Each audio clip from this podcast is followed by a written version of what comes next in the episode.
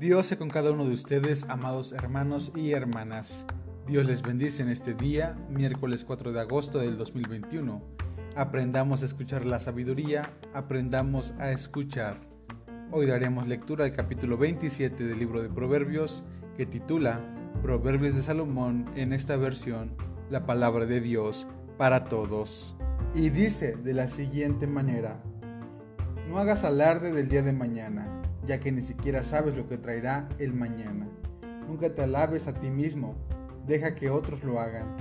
Las piedras son pesadas y la arena es difícil de cargar, pero la ira de un bruto es mucho más difícil de soportar. La ira es cruel, el enojo es destructor, pero la envidia es mucho peor. La crítica abierta es mejor que el amor escondido. Más digno de confianza es el amigo que hiere que el enemigo que besa. El que está satisfecho desprecia hasta la miel, pero para el que está muerto de hambre, hasta lo amargo es un dulce manjar.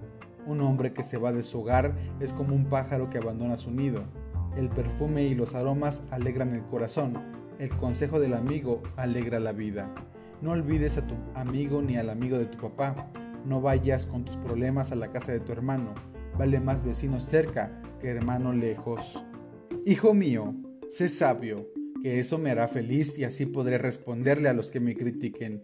El prudente ve el peligro y le evita, el insensato sigue adelante y recibe el daño. Que le retengan hasta la camisa al que sirve de fiador de las deudas de otro. Un grito de buenos días, temprano en la madrugada, será recibido por tu vecino como si fuera una maldición. Una mujer pendenciera es como una gotera permanente en tiempo lluvioso. Tratar de detenerla es como querer parar el viento o retener el aceite en la mano. El hierro se afila con hierro y el ser humano aprende de sus semejantes. El que cuida de la higuera come de sus frutos, el que cuida a su patrón será recompensado. En el agua se refleja el rostro y en los pensamientos se refleja el hombre. La muerte, la tumba y la codicia humana nunca se dan por satisfechos. El fuego prueba el oro y la plata, las alabanzas prueban al ser humano. Al insensato no se le quita la insensatez, ni aunque lo muelas en el mortero y lo machaques con el mazo. Cuida tus ovejas y tus cabras y asegúrate de hacerlo lo mejor que puedas. Las riquezas no duran para siempre, ni siquiera las naciones duran para siempre. Corta el pasto y crecerá nueva hierba, y corta también la hierba que crece en las montañas. Corta la lana de tus ovejas y hazte ropa, y vende alguna de tus cabras para comprar nuevas tierras. Habrá abundancia de leche de cabra para ti y tu familia. Esa leche hará que la gente que trabaja en tu casa esté saludable. Pues bien, hermanos y hermanas, este pasaje bíblico habla sobre la integridad dentro de nuestras amistades. Posiblemente algunos crean que los amigos son aquellos que nos solapan todo, aquellos que nos defienden, aunque estemos equivocados. La amistad no puede estar encima de la justicia, de la verdad y de la integridad. También este capítulo se enfoca en la enseñanza. El maestro de sabiduría trata de explicar que la juventud y la niñez necesitan los consejos de los adultos para que no se desvíen. Pero además de las palabras de sabiduría que puedan compartir, deberán también compartir de un buen testimonio, de un testimonio íntegro. De nada vale tener muchas amistades si en ninguno de ellos se puede confiar, si se rigen por engaños que alimentan a nuestro ego antes de enfrentarse cara a cara con la verdad y la justicia.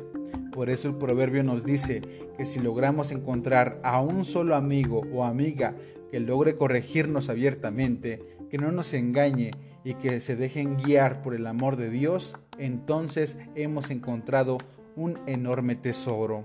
Así también, cada uno de nosotros como hijos e hijas de Dios nos debemos conducir de esta manera, siendo buenos amigos, siendo íntegros en todo momento. Estas enseñanzas tenían como objetivo lograr un cambio en la sociedad judía del post-exilio y debían crear una niñez, una juventud y una vida adulta con una conciencia tranquila, donde todos y todas estuvieran colaborando para que la comunidad les fuera mejor. Que Dios nos ayude a ser buenos amigos, que pongamos la verdad y la justicia antes que el dolor y la crueldad humana, que nos guardemos de la hipocresía, que ayudemos al necesitado y que aprendamos a colaborar en la comunidad, en nuestra iglesia y en nuestra familia, para que aprendamos a vivir desde la justicia. Que Dios nos ayude a ser buenos hijos, buenos amigos, buenos padres, buenos hermanos. Que el Señor nos ayude a seguir su escritura. Que el amor de Dios sea con cada uno de ustedes, amados hermanos y hermanas. Excelente día. Bendiciones.